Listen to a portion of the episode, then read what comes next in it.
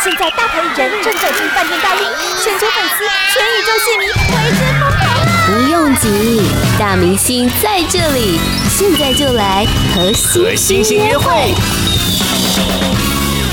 今天来了一位新朋友，他的歌曲其实，在节目当中也不断的出现，跟大家见面。他是王振诺。嗨，大家好，我是王振诺。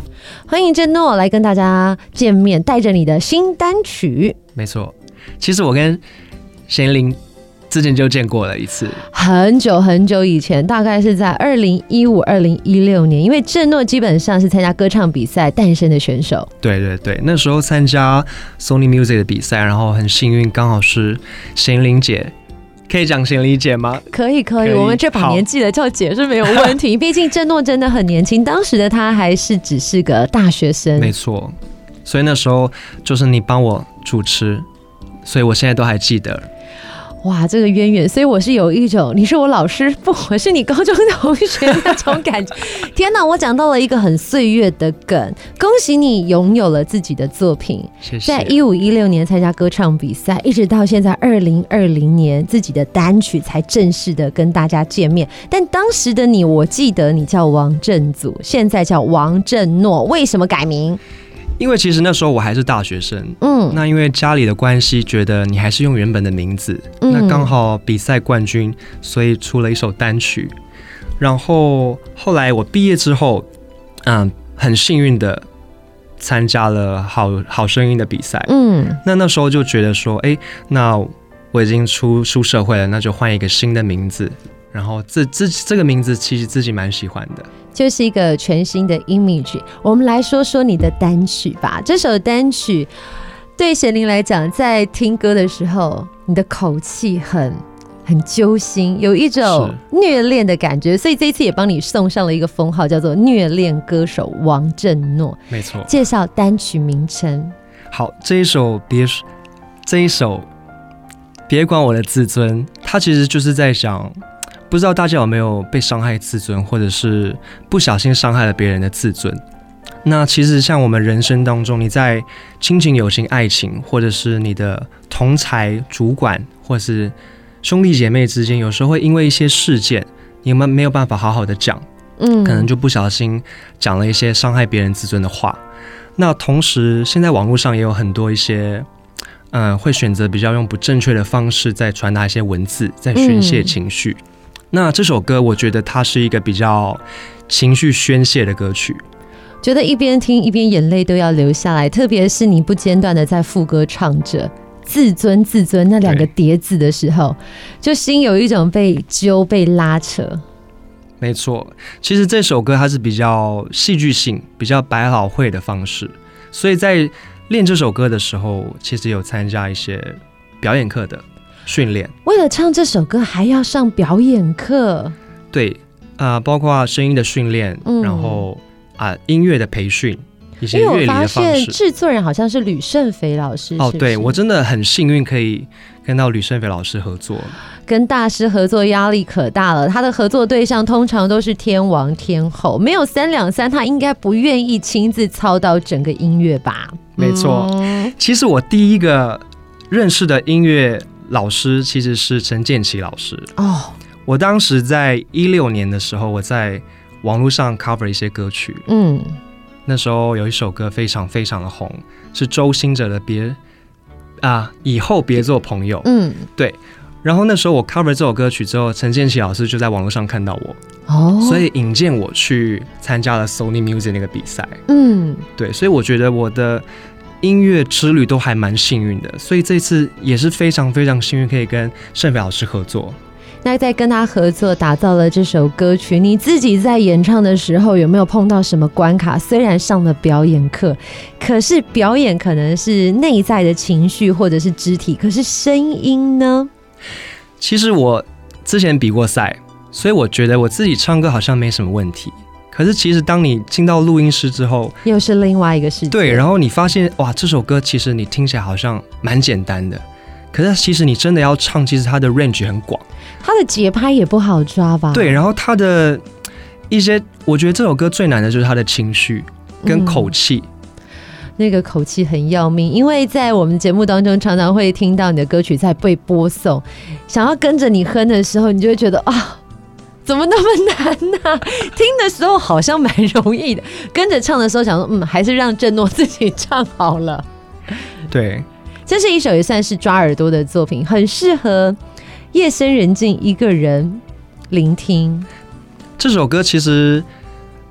在刚刚讲嘛，它是情绪宣泄的歌，所以我觉得有些可以把一些情绪可以透过歌曲，然后把它做一个出口。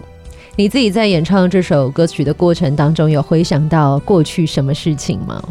其实我曾经有一件事情是蛮伤自尊的，这件事情我其实很少跟大家说，应该说从来没跟大家说过。就在我国中的时候，嗯，有被一个女同学赏了一巴掌啊，对。是不是很吓一跳？女同学为什么没事要赏你巴掌？你是对人家做了？没有没有没有，我这边要澄清一下，其实那时候大家学生都在很认真念书，主要是因为就像我刚刚说，同学之间有时候会一些事情误会了，嗯，然后那个同学呢，那个女同学希望我不要跟另外一个同学做朋友。但是你知道我就是比较帮我呼叫周星哲，以后别做朋友，比较和平一点，所以我就觉得大家都是好朋友、好同学，不需要这样子。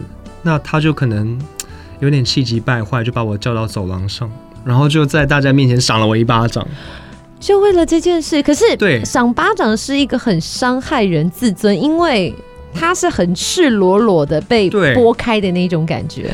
因为可能那个女同学她可能自己本身情绪就没办法那么好的管理，嗯，所以他可能就借由这件事情就爆发在我的脸上。那当时大家都冲过来，我想说大家是要去阻挡他，或是大家也跟着上去赏吧。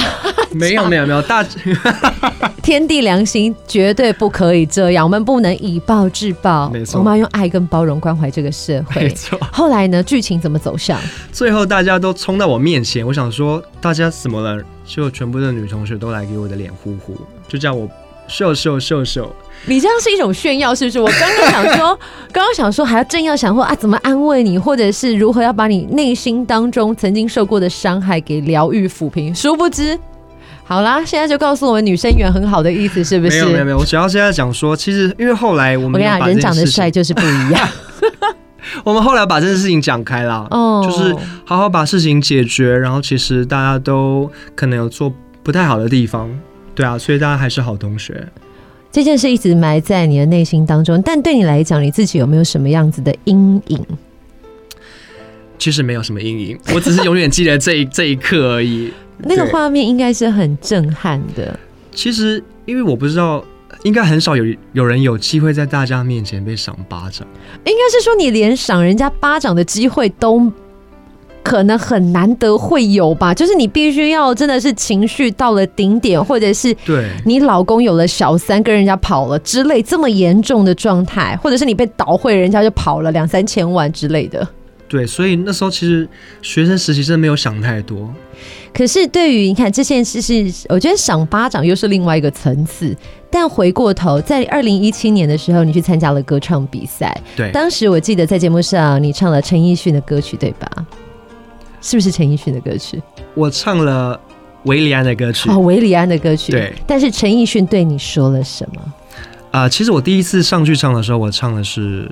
别说没爱过，嗯，那那一次就是老师有转身的那一次，嗯，那一次都还蛮顺利的，是到了第二次唱了《拥有》这首歌吧，嗯，我记得是《拥有》，然后啊那一次可能自己紧张了，然后也没有准备的太足，所以陈奕迅老师呢就就说了我的高音的部分应该要再更圆滑一点，而不是一直一味的往上冲。在大庭广众之下被导师开始讲自己唱歌的缺点的时候，我觉得对于一般人来讲，应该是难以负荷的那个重量。毕竟陈奕迅是自己的偶像，当他当头棒喝告诉你说：“王振诺，你哪里可能还有不行的地方？”是那个应该也蛮伤害你本来拥有的自尊心吧？其实我当下蛮开心的，因为我觉得老师有听到我的。可以改进的地方啊，提点你。对，我反而觉得，哎，这是一个很好的笔记。嗯，对，所以我后来在练一些高音，都是比较看有没有什么方式让它更圆滑的上去。对对，像这一次别管我的自尊也是有一些高音的地方，嗯，然后我其实这个高音也练了很久，也特别去找了歌唱老师去研究怎么样把发音的位置调到更舒适的地方，这样子。其实算是一种修行之后的进步内化。有时候听别人讲自己缺点的时候，当然我们会当下很想要反驳，可能你会告诉他说：“哦，我今天身体状况不好，或者什么样子，哪里出了问题。”但其实你就是默默把它吸收下来，希望调整自己成为最好的状态，跟大家见面。在那有一篇报道上面写的，你的声音偶像是陈奕迅跟莫文蔚，是为什么只有声音偶像？他们是五官哪里不是不是不是，你认真说。两位老师都非常棒，嗯，帅又漂亮。我为什么会说是我的声音的偶像？是因为我以前唱歌就是常常被人家说哦，我的口气还不错，嗯，所以我常常往那一块去发展。那像莫文蔚老师，他的声音就是比较口气的歌嘛，像《阴天》这种歌。然后陈奕迅老师的声音又是比较情感，嗯，我觉得他怎么唱就是让你想掉泪。所以这两个方向是我很想要去结合在我的声音上的表现，嗯，所以我特别特别喜欢他们两位的歌。好，对。那除了外形之外呢？那内在 内在歌声之外，外形他们也可以成为偶像吧？可以啊，为什么不行？你来不及了。不过今天呢，我觉得在访问的过程当中，你看听了这段过程，你有没有什么歌曲要在这个阶段要介绍给大家？嗯，我有一首歌曲是我幼稚园的时候开始听的。为什么呢？因为你先告诉我是哪一位歌手，因为你刚刚讲了幼稚园，我真的觉得很过分。好，好，我应该不要讲这个，就是一首很经典的歌，《普通朋友》。陶喆，没错。好了，陶喆大哥，幼稚园听。震诺幼稚园听还是蛮合理的。那首歌是我妈妈教我怎么唱的。妈妈教会你？对。然后我记得我那时候幼稚园的时候，坐在车上，我妈就会播这首《普通朋友》，然后就会教我怎么转音。所以妈妈也很会唱歌。妈妈还不错，她很会教我怎么转，怎么转。所以我后来就一直这样耳濡目染，然后就一直听，一直听，然后就变得哎、欸，好像蛮会转音的这样子。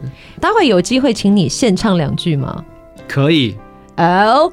等你说爱，I only wanna be your friend，做个朋友，我在你心中只是 just a friend，不是情人。耶，太厉害了，真的可以不要当普通朋友吗？我就立刻想说，哎，嫁给你好。哎呀，姐姐今天都没有矜持了。振诺听说平常有听贤玲的节目，有。今天有一种做梦的感觉，有。所以我刚刚讲话都在抖。但但你有觉得这个会幻灭吗？不会，我刚刚就觉得女神降临。太好了，立刻每天都播你的歌，太棒了，播报、播惨、播满。但是振诺真的很可爱，现在。其实就是一个全新的开始，改了新的名字，推出了新单曲。但比较可惜一点点的是，本来有新歌首唱的机会，你也算是这一波疫情的受灾户。是，原本有跟长虹出版社有一个合作，然后要跟台湾的漫画家，嗯，阿普老师还有蝶友老师，然后因为这个疫情的关系啦，所以有些。啊，活动都取消了，这样就比较可惜一点的地方。不过，其实喜欢你的歌迷朋友还是有机会可以听到你唱歌，因为我发现你有时候会在粉丝专业直播，对，也会跳很可爱的舞蹈。没错，今天搞不好我们再来偷偷录一段，可以吗？我们偷偷录一段那个影片。当然可以，我可以教你怎么跳。你想害我是不是？想要教我是叫我跟你一起跳，是不是？你当姐姐有这么笨？姐姐手脚不协调，你不要害我。不过刚刚有说到，呃，刚刚你唱的是普通朋友，也是你自己非常喜欢的作品。今天是不是再来介绍一首歌曲，跟大家分享？你平常会听什么样子的歌曲，或者是哪一首歌曲其实改变了你很多，跟你的日常生活是有关系的？嗯，下一首歌曲我要介绍的是蔡健雅的《抛物线》。蔡健雅的抛物线啊，你刚刚两个声音偶像的歌，你都没有打算要播的意思？嗯，他们的风格其实蛮像的，都是很厉害的老师，就是而且很厉害的音乐。但我觉得很有机会，有下次贤玲还会愿意找郑诺来上节目，因为其实我觉得他还蛮多才华，就是他讲话也蛮风趣幽默，而且随 Q 随唱，是个好朋友来着。耶，好，想要介绍蔡健雅的歌《抛物线》。对。这首歌其实是我之前有参加过超级星光大道，嗯，我不知道有没有人知道这件事情。我参加过两届，但是很可惜的就是，我其实到呃呃几个阶段的时候都没有后续，就是因为我第一次到录影棚唱歌的时候，嗯，太冷了，因为我那时候还是学生，高中生的时候，我穿短袖，嗯，非常冷，非常冷。然后我在唱的时候都在都在发抖。但是这一首《抛物线》我是有过关斩将的，就是这首歌 PK 成很很适合在很冷的摄影棚唱。就是你可能会听不出来有在抖的感觉。你怕冷？你是哪里人？我是高雄人，好吧，高雄的确比较温暖，对台北真的比较湿冷。没错。OK，姐姐们接受啊。下次如果你需要外套，可以跟姐姐讲，好，姐姐立刻帮你送过去。还是你需要暖暖包跟暖炉？太太 sweet 了吧？但是对于你来讲，参加歌唱比赛不是一件陌生的事。可是接连两次都滑铁卢失利，我其实觉得，我爸爸常常跟我讲啊，他说就是一个经验，嗯，所以我觉得能够去看看一些外面的世界也蛮好的，而且认识很多音乐的朋友，嗯，对我觉得对我来说都是一件很幸运的事情。可是在这歌唱比赛之后，譬如说像去中国参加歌唱比赛之后，到现在其实也将近两年的时间，嗯。稍微有些空窗，你都在忙些什么呢？其实在这期间，我有拍一些广告，哦，对，所以我对于拍广告也蛮有心得的。所以就是在一些试镜，你怎么去试镜，然后怎么样去把自己表现出来。